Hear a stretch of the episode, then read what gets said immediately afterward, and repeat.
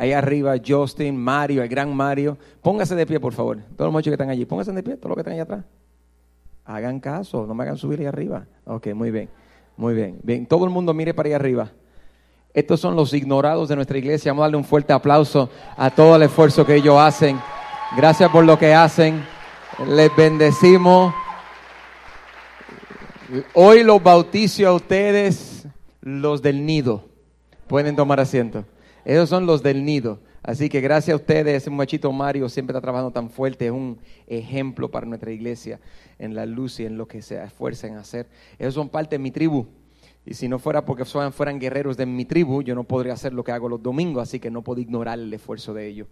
Qué bendición. Vamos a continuar con la serie, vamos a cerrar la serie que estamos predicando de tribu. Aquellos que nos están viendo online, en esta hora le damos la bienvenida por haberse conectado con nosotros. Es una bendición tenerte con nosotros. Y cada vez que tú sintonizas y cada vez que tú bajas esta predica, sea en México, sea en, eh, tuvimos alguien de Vietnam la semana pasada. Qué bueno que te conectas con nosotros, qué bueno que este mensaje de edificación a tu vida, a los que están en todos los países alrededor del mundo y a los que están en otros estados. Esperamos que sigas y continúes suscribiéndote a nuestro canal y bajando la prédica y compartiéndolo con otras personas porque alguien también necesita este mensaje. Prepara tu vida. A los que están en la casa y están aquí en vivo y tienen esa bendición que estoy seguro que muchos online quisieran tener, le invito a que continuemos con la serie Tribus. Tribu es una serie titulada Tribus porque yo considero que todos pertenecemos a una tribu. Ahora, la tribu tuya necesita unas cosas cruciales para sobrevivir. Quizá tu tribu es en tu trabajo, quizá tu tribu es con tu familia, quizá tu tribu es eh, eh, tú y tu esposa, quizás es tú y tus hijos pero cuando te pones de acuerdo con una persona y comienzan a hablar el mismo idioma, eso se forma en una tribu. Y la tribu es necesaria que entienda que las tribus en el pasado, en todos nuestros países, existieron y dejaron de existir. Y la razón que dejaron de existir era porque no siguieron unos pasos fundamentales para una tribu sobrevivir. Así que si tu tribu está en peligro de extinción, tu matrimonio, tu relación con tus hijos, tu papá, tu hermano, hermanos con hermanas, aunque ya estén adultos, si tu tribu está en peligro, si tus finanzas en tu trabajo están en peligro, si tú tienes un trabajo como supervisor en alguna planta, en algún lugar, tú tienes que tener cuidado porque es necesario que aprendas los principios de tribu. Y estuvimos hablando acerca de la tribu de Israel y hablé de cómo en el mismo medio se había formado el tabernáculo a Dios. Y el tabernáculo a Dios era el lugar de adoración y alabanza, era el lugar donde la gloria a Dios se manifestaba. Y alrededor del tabernáculo se formaban las tribus, ponían sus carpas y ponían sus cosas y cuando ellos armaban sus tribus vuelta alrededor de la carpa, ellos las armaban para proteger la casa. Ahora estas doce tribus nacieron originalmente de doce hijos, que son los hijos de Jacob. Y entonces para aquellos que ya se me están aburriendo, es importante que te explique esto para que tú busques en la Biblia y sepas el origen. Hemos regresado a las tribus y hemos regresado a la declaración que hace el papá sobre los hijos. los hijos se colocaban en diferentes lugares, estaban al norte, al sur, al este y al oeste. Y estando al norte, al sur y al este y al oeste, se formaron alrededor de la tribu. Ya estuvimos verificando quién estaba en este, ya estuvimos verificando quién estaba en el norte, ya estuvimos verificando quién está en el oeste. Lo que faltó es el que estaba en el sur. Y estas tres tribus que se encontraban en el sur son las que quiero utilizar para terminar este mensaje. Ahora, antes de que yo termine este mensaje, sea que estés online o sea que estés aquí en vivo, lo que voy a decirte, número uno, queda advertido, te vas a molestar con el pastor Carlos. Muchos de ustedes hoy van a salir de aquí y no me van a soportar. Van a decir, ¡ay, qué hombre difícil! ¡Qué gordo! Me cae mal ese hombre. Y si te sientes así, no hay problema después que no seas mi esposa. Todos los demás pueden sentirse así. Pero yo tengo un deber de predicarle y enseñarle la palabra de Dios. Y la voy a enseñar. Ahora, los que tienen corazón abierto, digan amén. ya abriste el corazón. Ahora prepárate para recibir. ¿Por qué? Porque a veces lo que nos dicen no es lo que queremos escuchar. Nosotros queremos escuchar una cosa, pero la palabra a veces nos dice contrario a lo que queremos escuchar. Y entonces la mayoría de los pastores tienen temor de decirte la verdad. ¿Por qué? Porque va y te le vas y te llevas el diezmo y la ofrenda. Si tú le dijeras a los pastores, te dejo mi diezmo, pero me voy de la iglesia, al pastor no le importa que te vayas. Pero este pastor no le interesa tanto tus ofrendas como le interesa tu corazón. Porque la razón que las personas dan diezmos y ofrendas es, escucha, es, y para lo que están ya nerviosos, ay, va a hablar de dinero, no, de suerte, tranquilo, tranquilo, no voy a tocar su bolsillo hoy, ¿ok? Los que dan diezmos y ofrenda alegres y dadivosamente son los que ya han corregido su corazón. Porque del corazón mana todo, es el centro de todo.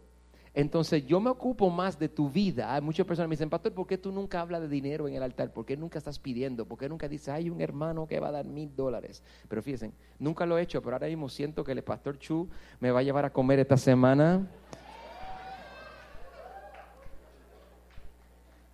Mira, se fue del edificio. ¿Qué? Ah, no, está allí escondido. Es que se escondió, se escondió. No, yo nunca hago eso, pastor. ¿Por qué nunca haces eso? Porque no creo en eso. Creo que las personas dan porque su corazón es movido por Dios a dar. Y dan con corazón alegre, quieren dar la milla extra. Hoy yo quiero hablarte de algo que no tiene que ver con dinero, pero sí tiene que ver con tu corazón. Y lo que voy a hablar es delicadito. Tengo que tener mucha cautela con decirlo. ¿Por qué? Porque muchos no le va a gustar, pero te aplica. Muchos no van a querer escucharlo Escuche, va a pasar una de dos cosas. O tú no vas a querer escuchar este mensaje, o número dos, vas a decir, hmm, así mismo es. Escuchaste, te hace falta ese mensaje. Al que está a tu lado, no vas a reconocer que Dios está hablándole a tu tribu.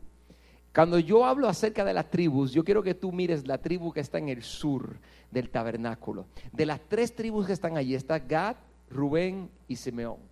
Están los tres, Gad, Rubén y Simón. Y Simeón. Estas tres tribus que están allí, especialmente Rubén y Simeón, son los hermanos mayores de la tribu, son los, los, los, primerizos, los primeros que nacieron, son los más viejos de todo. Gad está ahí, Gad no debería estar ahí, quien debería estar ahí es Leví. Lo que pasa con Leví es que Leví se juntó con Simeón. Si están mirando acá, ¿verdad? A la pantalla, van a ver que tengo a Gad, a Rubén y a Simón. Lo que pasó es que debería ser Simón, Rubén y debería ser Leví. Pero Leví no está ahí porque los levitas vinieron a la casa de Dios a trabajar. Ellos eran los sacerdotes de la casa, eran los servidores, los cantantes, los ministros, los pastores. Entonces yo quiero que tú mires acá abajo porque lo que pasó es, pastor, ¿y cómo acaba Leví ahí? Fácil, ¿qué le sucedió? Se juntó con Simón, y cuando tú te juntas con la persona equivocada, te puede ir mal. Y entonces lo que pasó fue que cuando hizo algo mal, lo reconoció, después se arrepintió. Y cuando se arrepintió, dijo, Señor, quiero dedicarte mi vida entera. Y se dedicó a las cosas del Señor. Simón no, Simón siguió siendo guerrero. Entonces el espacio de Leví lo va a ocupar Gad, pero realmente los tres hermanos mayores van a ser esos tres hermanos. Y quiero concentrarme en ellos. Los tres nacen y cuando nacen, y quiero ir específicamente a Gad, a Rubén y a Simeón, nacen de una mujer llamada Lea. Cuando nacen de esta mujer, esta mujer, ¿tú sabes cómo titulo este mensaje? Si no fuera tribu, lo titularía El lío de Lea. Todo el mundo diga conmigo, El lío de Lea. Mira qué tal lado, dile, El lío de Lea. Muchos de ustedes dicen, lululala. El lío de Lea. Pastor, ¿cómo que el lío de Lea? Sí, yo diría el lío tochabao a los puertorriqueños de Lea.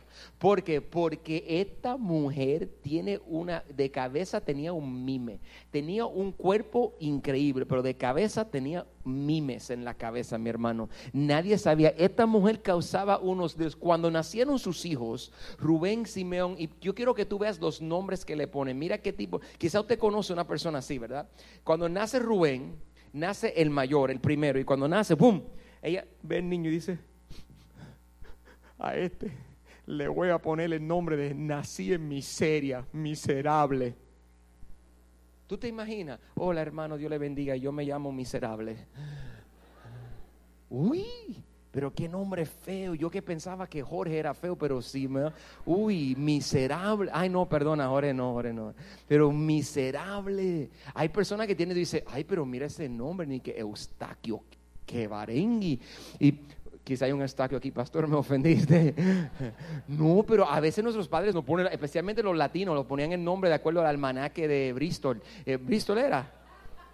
¿Verdad? Nos ponían el, nombre, eh, miraban el almanaque y decían, tú te vas a llamar Chabuongo, Chabuongo. Pero esta mamá, yo hubiese preferido ser Chabuongo y no ser llamado miserable. Entonces, Rubén era miserable. Eso significa, su mamá le puso el nombre miserable. Hay muchas mamás aquí que le pusieron su nombre Rubén, están pensando, ¿qué hice, madre mía? le puso miserable al niño. Entonces, realmente no significa miserable, significa Dios ve mi miseria, lo que significa. Pero como quiera lo que estaba diciendo, Simeón, mira cuando nace Simeón, cuando nace el segundo, parió el primero, Dios ve que soy miserable. Ay, qué vida esta. Nace el segundo. Estoy sacando los muchachos como si fueran popcorn, ¿verdad? Y nace el segundo y lo saca por ahí y dice, Dios escucha mi miseria, ay, lo infeliz que soy. Ya te le puso infeliz, miserable, infeliz. ¿Qué Mira, mami, voy a jugar con miserable e infeliz. Qué nombre terrible le puso. Pero le puso esto porque esta mujer es de estas personas que, ay, cómo te vas, ay, como Dios quiere. Y uno dice, ay, si Dios quiere eso, yo no quiero estar así. ¿Nunca ha conocido usted una persona que es tan pesimista y siempre negativo?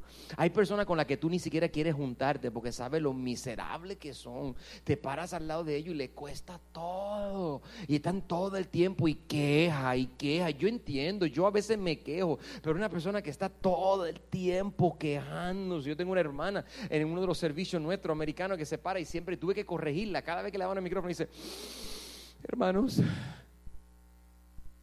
Usted no sabe lo difícil que es mi vida. Y yo la primera vez lloré con ella. La segunda vez se paró y se paró y dijo, hermanos, mi marido es un hombre complicado. Y yo, y yo como que me saltó una lágrima, pero ya no eran tantas. A la tercera la pongo y empieza, empieza. Yo le voy a decir algo a ustedes. Yo a veces no he querido vivir. Yo dije, ay, puse la mujer equivocada. Los hermanos van a salir de aquí, se van a matar con esta hermana. Porque es, oye, pero está bien que de vez en cuando pasan cosas difíciles, pero tú no puedes vivir tu vida entera quejándote. Y esta Lea tenía el síndrome de queja, era el lío de Lea. Lea estaba todo el tiempo y queja, y queja, y queja. Cuando nace el próximo que él le vi, mira esto, nace el niño y ella es mucho más feliz, la vida le va mejor, y él viene y dice, ay, que con este niño, que por lo menos el marido mío se me acerque. Tenían problemas, ya tú sabes. y quería que el marido se le acercara. Oh, sí, ¿tú crees que no? La mayoría de las personas miserables son personas que tienen frustraciones sexuales.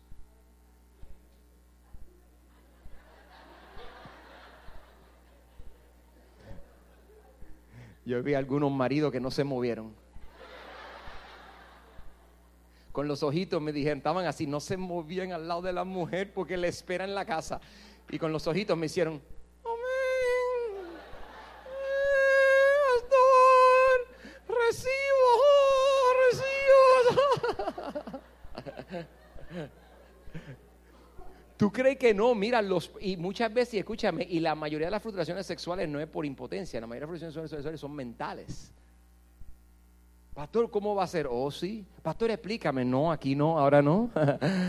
Venga a un taller matrimonial, le voy a explicar, pero son mentales. Son mentales. 95% de los problemas sexuales son problemas mentales.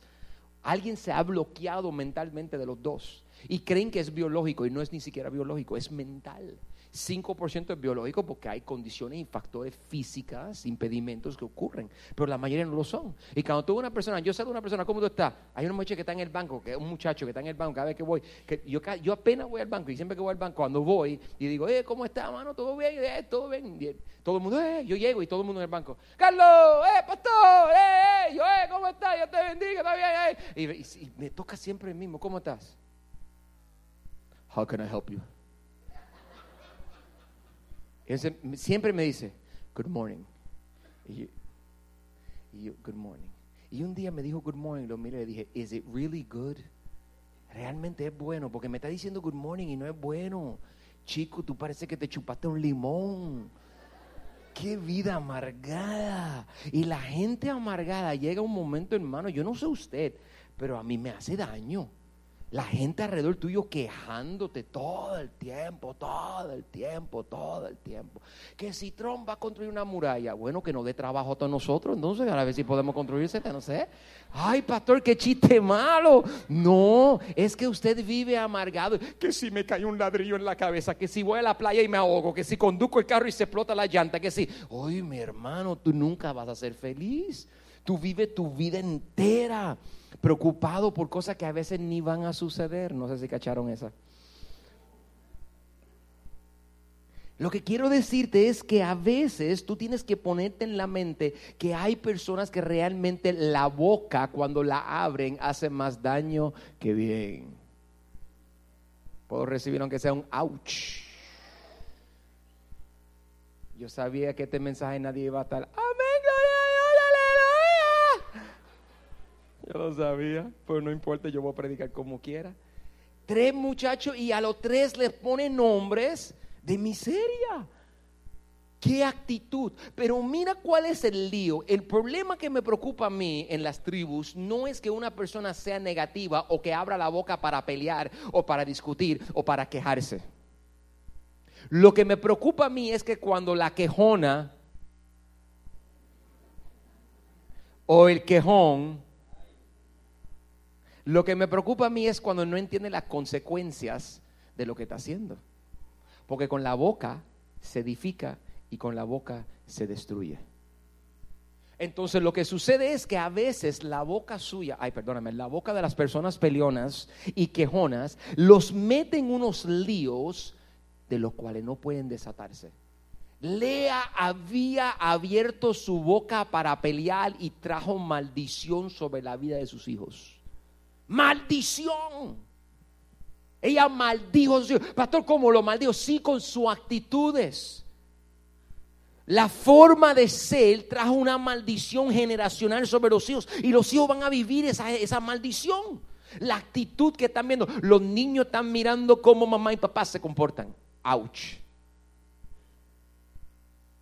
Tu esposo llega a un momento que ha visto tu boca abrirse tanto para quejar. Mi hermana, te hace falta un frenillo de caballo en la boca para retener esa lengua. En Puerto Rico decimos que la lengua era tan larga que cuando muera una para un ataúd para ti y una para la lengua. Vivimos y hay que refrenar. Hay hombres que no miden sus palabras cuando están hablando. Ay, viste, ya perdí la mitad de la congregación. No, no miden sus palabras. La ira y el coraje te hace brotar de momento. Mira, mira qué rico. Escuchen ese bebé llorando, ¿lo escuchan? Yo de un bebé lo entiendo, pero qué malo es un adulto chillón.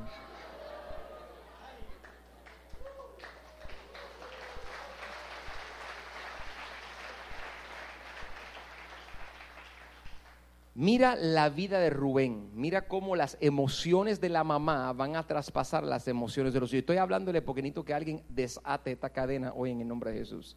Mira cómo se desata la cadena. En Génesis capítulo 49, versículo 3 a 4, te voy a hablar de la vida de Rubén, luego te voy a hablar de lo que hizo Simón y Leví. Esta es la declaración que el papá Jacob hace sobre la vida de Rubén. Dice, tú Rubén eres mi primogénito, eres el mayor, te di privilegios, te puse por encima de todo, eres el primer fruto de mi fuerza y mi virginidad. Eh, muestra mi potencia ¿viste? Potencia, ahí está también en la Biblia, ¿viste? ¿Viste? Eres mi potencia, muestra mi fruto, eres fuerte, eres grande, eres mi primer honor en poder. Pero versículo 4, pero a pesar de todo lo que te he dado, eres impetuoso como un torrente ya no, ya no serás el primero. Dice, tú eres muy ligero, eres muy enmandado, eres muy corajiento, eres muy habludo. Inventé esa palabra, habludo. Y habludo, impetuoso como una torrente, ya no serás el primero. Uh, oh ya no serás el primero. Te acostaste en mi cama y profanaste la cama de tu propio padre. Pastor, ¿qué pasó ahí en ese lío? Rubén nació y era el mayor y había nacido en miseria y se levantó y trató y trató y trató. Y si tuviera tiempo te contaría todo lo que hizo y todo lo que dejó de ser. Pero por sus emociones, todo el mundo diga emociones, él dejó que mataran a su hermano, que realmente lo echaron un hoyo y se lo llevaron detuvo la matanza, pero después se lo llevaron. Porque las emociones de él, en vez de favorecerlo, lo traicionaron. Luego, más tarde, su papá tiene una concubina, ok, una madrastra, y era jovencita, y Rubén era el mayor, y Rubén un día pasó y miró a Vila, y dijo, uh, ahí sí, arroz, qué carne hay. Eh". Y dio la vueltecita, porque tiene que tener cuidado con lo que tus ojos miran.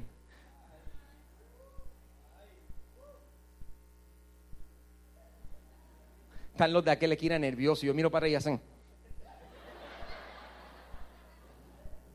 Tienes que tener cuidado con lo que tus ojos miran. Se acostó con ella, se subió a la cama con la muchacha. ¿Con quién? Con la madrastra. asqueroso, ¿verdad? Se subió con la madrastra.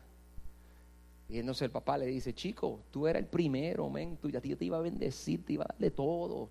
Tú tenías tanto potencial y lo dañaste porque te dejaste llevar por tus emociones. Todo el mundo diga emociones. Pastor, y los, dos, los, otros dos hermanos, déjame contar lo que hicieron los otros dos hermanos. Mira esto. Génesis, tú vas a justificar la emoción de ellos. Génesis capítulo 34. En Génesis capítulo 34 están los hermanos que son Simón y Leví, los otros dos hermanos. Y en Génesis capítulo 34, yo te voy a narrar una historia, pero es tan larga que la voy a entrecortar y te la voy a narrar y más que leo pedacitos de ella. En Génesis capítulo 34 estaban los 12 hermanos y ellos tienen una hermana llamada Dina. Y Dina era sexy.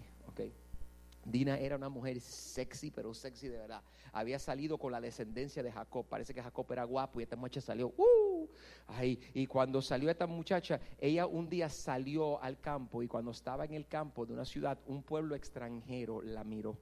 Y cuando la miró el pueblo extranjero, ¿por qué? Porque todos los de la tribu de Dios eran extranjeros. Escuchen esto. todos los de la tribu de Dios eran extranjeros en esta tierra. Todos los de la tribu de Dios eran extranjeros. Se me hicieron todo güero y gringo de momento. Todos se lo olvidaron de dónde salieron. Ya, le hablo inglés también. Entonces eran extranjeros en el país. Pero los del país hicieron algo malo. No que nosotros sepamos de eso. Pero lo maltrataron. Y mira lo que pasó. Un día cuando ella estaba pasando, uno de los muchachos la miró. Y cuando la miró dijo, uno de los, de del país, ¿no? No, no, no, no el extranjero del país, miró y hizo, uh, that is good looking, dijo. Y cogió y dice el versículo, 30, el, versículo 2 del capítulo 34, cuando la vio Siquem, que el muchacho Siquem, que era el hijo de Yamor, el Ebeo, jefe del lugar, era hijo del jefe del lugar, la agarró por la fuerza, se acostó con ella y la violó. Uf. Y mira lo que pasa en el versículo 3. Manganzón. Pero luego se enamoró de ella y trató de ganarse su afecto. Eso está duro. La violó y después que la violó, la agarró. No, no quiero. Si quieres, no quiero. Yes, you want. No, no quiero. ¿ah? Sí, yes, you want. No, no, no quiero. Yes, you want, baby. I'm. no, no. La violó. Y después que ella está ahí tirada en el piso, dice: Ay, yo como que estoy enamorado de ti. enfermo mental. Pero el hombre se enamoró y después lo que hacía era pensando en ella y pensando en ella. Y fue a su papá y le dijo, ay papá, me enamoré de una muchacha que es del pueblo de Dios, con una extranjera. Yo me enamoré de ella y yo quiero arreglar lo que hice mal. Eso es lo que dice, quiero arreglar lo que hice mal.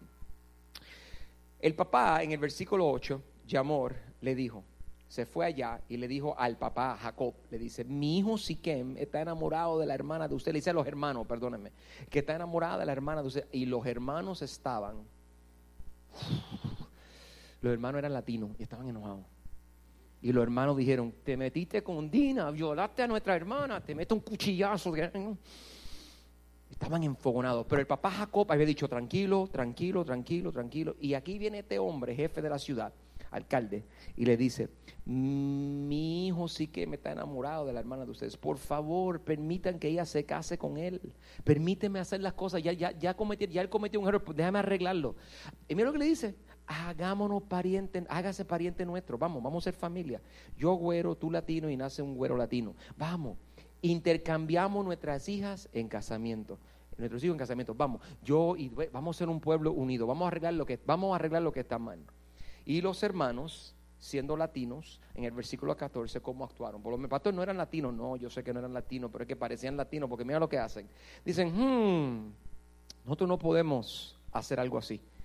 En el versículo 14 le explicaron. Sería una vergüenza para todos nosotros entregar nuestras hermanas a un hombre que no ha sido circuncidado. Pastor, ¿qué es eso? Circuncidado. No puedo ilustrarle completamente lo que es circuncidado, pero le explicaré.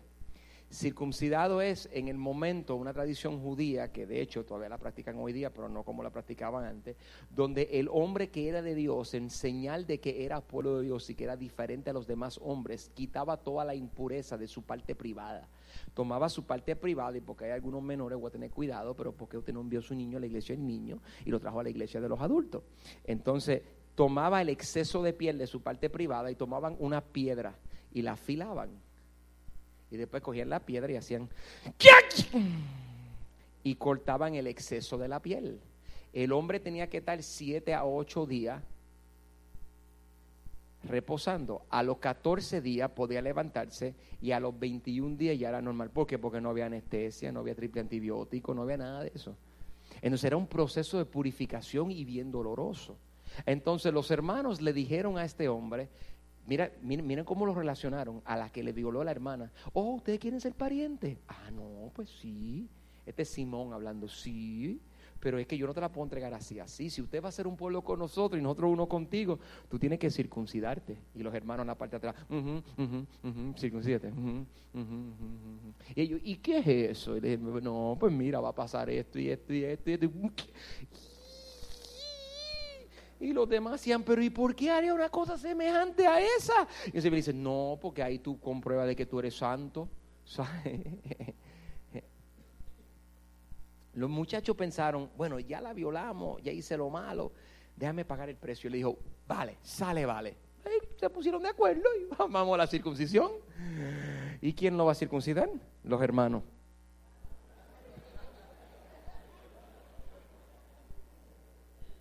¿Ven por dónde bueno? En el versículo 25, al tercer día, cuando los varones todavía estaban muy adoloridos, tres días, estaban esos muchachos en puro sangrado porque lo habían circuncidado mal. Y estaban en pura, no le voy a decir, pastor, ¿cómo mal? Imagínenselo en su mente. Y estaban los hombres, todos los hombres guerreros, incluyendo Hamor, incluyendo Siquem, el que había violado a Dina, estaba, no, no, no puedo moverme. Ah". Estaba en un dolor y estaban en puro sangrado. Al tercer día, cuando los varones todavía estaban muy adoloridos, dos de los hijos de Jacob, Simón y Leví, ¿quiénes? hermanos de Dina empuñaron cada uno con su espada y fueron a la ciudad donde los varones se encontraban desprevenidos y los mataron a todos. Hay que tener coraje, brother. Hay que tener coraje. Están esos hombres ahí ah, y ellos fueron y dijeron, ¿cómo es? ¿Cómo es? ¿Qué tú hiciste Dina? ¡Ya! Y el que estaba al lado, no, yo no la toqué, yo no la toqué. ¡Ya! Se piensa que mataron más de 800 personas uno por uno con la espada. Cogieron dos, hombres y tú. Y yo me imagino aquellos queriendo correr, ¿no? Y los hombres, me toca a mí. Quiero Uno a uno los mataron. Con coraje. Yo no sé usted, yo soy corajiento, pero yo creo que después del 500 como que me voy cansando. Ya después del 500, next next. Yo pero ellos no, ellos uno. Se enojaron, la ira y la emoción lo llevó por el momento. ¿Por qué? Porque tenían el lío de Lea en su sangre. Tenían un descontrol emocional. No sabían refrenar sus emociones. Pastor, pero es que estaban tomando la venganza. Sí, pero le va a costar bien caro en el versículo 30, cuando Jacob, el papá, se entera que ya iba a hacer las paces, él era un pequeño extranjero. Ustedes no saben de esto, pero los extranjeros sufren un poco más porque no entienden el idioma, porque no es su país, porque todo el mundo lo ve como prestado, como todo el mundo lo ve como delincuente, lo ve como que vinieron a robarlo de Ustedes no saben de eso, pero vinieron así. Entonces, estos hombres se sentían mal. Jacob estaba lucha y lucha y lucha y lucha para la igualdad. Él estaba luchando para por fin hacer un acuerdo. Ya Dina aparentemente Dina le había dicho, él me violó, pero como que, como que me gusta el nene. Y entonces él le había dicho, sí, pues vamos a casarlo. Y se pusieron de acuerdo, iba a haber una boda. Ya él tenía todo. Y allá mientras Jacob está diciendo, por fin mi familia va a tener comida, va a tener paz, va a tener todo lo que hace falta. No vamos a sufrir, por fin vamos a echar para adelante. Cuando él está bien emocionado, allá está Simón y le, y le vi.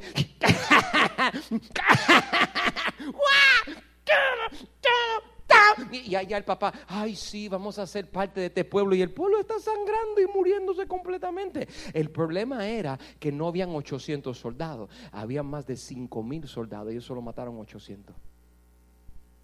Y ellos eran una tribu de menos de 100. Las emociones. En el versículo 30, entonces Jacob le dijo a Simón y Leví cuando los vio, me han provocado un problema muy serio. De ahora en adelante los cananeos y los eferveceos, que mi hermano durante toda la Biblia hasta los tiempos de Jesús hubo guerra. Una guerra que duró más de 500 años. Habitantes de este lugar me van a odiar. Hasta el día de hoy hay guerra en el medio oeste por esto.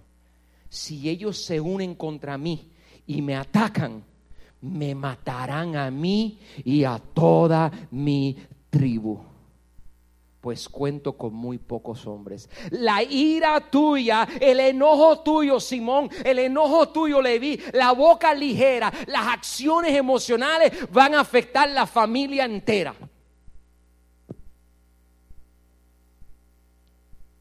A veces la forma que tú estás hablando a tus hijas va a afectar la familia entera. Pastor, yo no soy una mujer corajienta, no, pero eres muy ligera.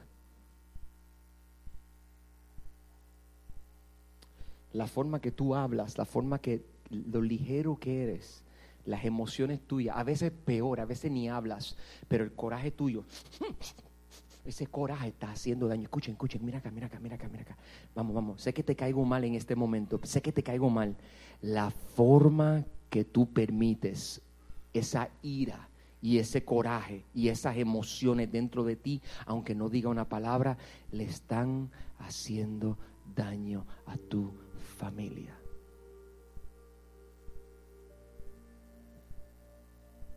A mí una vez alguien me cuestionó porque yo tenía una iglesia americana. Pastor, si los latinos son los que te siguen, ¿por qué tienen una iglesia americana? No porque la elegí yo, sino porque la eligió Dios. Pero hoy en el servicio había una niña, ellas no son filipinas, estas, niñas son literalmente mon, son chinas, vietnamitas. Y pastor, ¿y quiénes son ellas, esas chinitas? ¿Por qué estaban en otro culto? Tan lindas, ¿por qué esas niñas estaban en otro culto? Los Mon llegaron aquí porque en la guerra de Vietnam los americanos entraron a Vietnam y mataron y destruyeron todas las tierras. Y en un momento dado levantaron una amnistía porque los, los abuelos de estas niñas, eh, que son ejemplos vivos, que han venido a este culto y se han sentado aquí, no entienden ni papa de español ni papa de inglés. Fueron un momento dado refugiados que estaban en el albergue en los montes escondiéndose debajo de las hojas porque no había que comer. Todo estaba destruido. Y el gobierno americano abrió una amnistía para que los inmigrantes vinieran acá y tuviesen vida. Aquí vinieron y se fueron a vivir en las montañas, bien pobres. Y esta niña es tercera generación. Su abuelito era ese. Su mamá es Mai Jensen. Y esas dos chinitas que están aquí son hermanas, son una tribu. Y ellas llegan aquí y tenemos una afroamericana y dos boricuas y estaban todos ligados en el altar. Había una mezcla de cultura y raza aquí. Y él me pregunta, pastor, porque si yo no hubiese obedecido a Dios abriendo una congregación americana, yo, y me hubiese hallado por mis emociones. Mi primera semana aquí, mm, me acuerdo yo en Walmart bajando el pasillo y un gringo americano grande, grande, grande, pero un, pero un, viejo ya. Señor como ya estaba, este señor estaba como en sus 89 años, 88 años, casi no puede ni caminar con el carrito de compra. El hombre tenía unos suspenders, me acuerdo como unos suspenders rojos, bien grandes tú sabes, de esa persona que la, panza le sale por encima la correa. Y le salía por encima la correa, estaba así. Y son de estas personas que parece que es fumador y,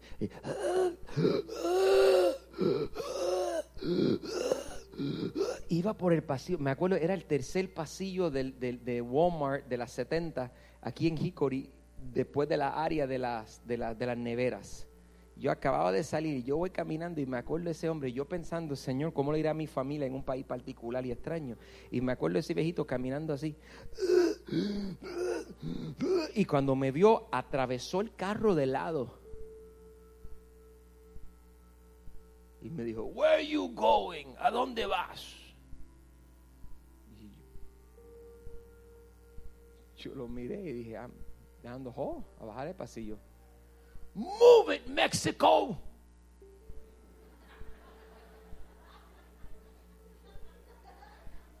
Me dijo, muévete, México.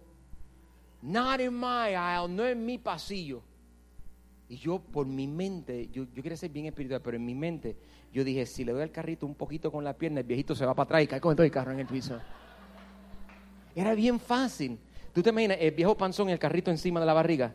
y que yo le mire y diga, coge México ahí y siga caminando. Yo, yo, no, yo, yo, en mi mente pasó, pero lo dejé pasar. No dije nada. Al revés, lo miré y en vez de reaccionar con mis emociones, reaccioné con inteligencia. Le dije, oh, oh sí, señor, I'm very sorry. That I, uh, I'm very sorry. I'm very sorry. perdóneme, very sorry, very sorry. Y me hice así y cogí y me cambié de pasillo. Hace un tiempo atrás mi foto salió en el periódico y como el primer hispano de influencia en, en Hickory. Y cuando salió mi foto, una vecina de mami le llamó a mi mamá. Una mujer que dudaba de mí, que no me soportaba. Llamó a mi mamá para decirle, ¿viste la foto de tu hijo? Y le dio la foto a ella. Y ahora me ve y me hace, ay. Antes me levantaba la mano, pero no era la mano, era un dedo más nada. Ahora me levanta la mano entera. Ay. Pastor, ¿por qué? Porque me niego a reaccionar con mis emociones que vayan a afectar a mi familia. Si yo actúo con inteligencia versus emocional, mi tribu va a recibir el beneficio. Yo creo que el pueblo latino está lleno de personas inteligentes, sabias. Yo creo que entre ustedes hay muchas personas que no se, no se, estoy hablando en serio, ustedes se desprecian demasiado, mi hermano, no reconociendo quiénes son. Yo creo que tú te miras y dices, ¿quién soy yo? Tú eres criatura de Dios, hecho por las mismas manos del Padre. Él no se equivocó. Tú eres algo precioso y bello que tiene potencial. La razón que a veces te tratan así es porque no te conocen aún. Cuando te conozcan cambiarán de mente pero no reaccione emocional.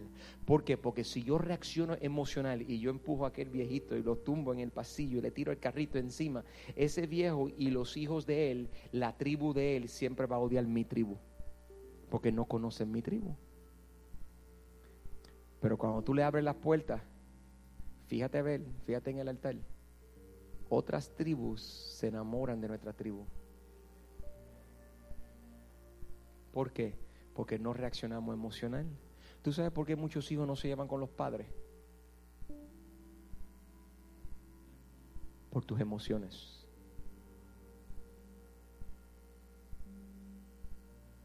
¿Tú sabes por qué hay tantos problemas matrimoniales? Por tus emociones. Hay personas que no quieren hablarte por tus emociones. Tienes el lío de Lea.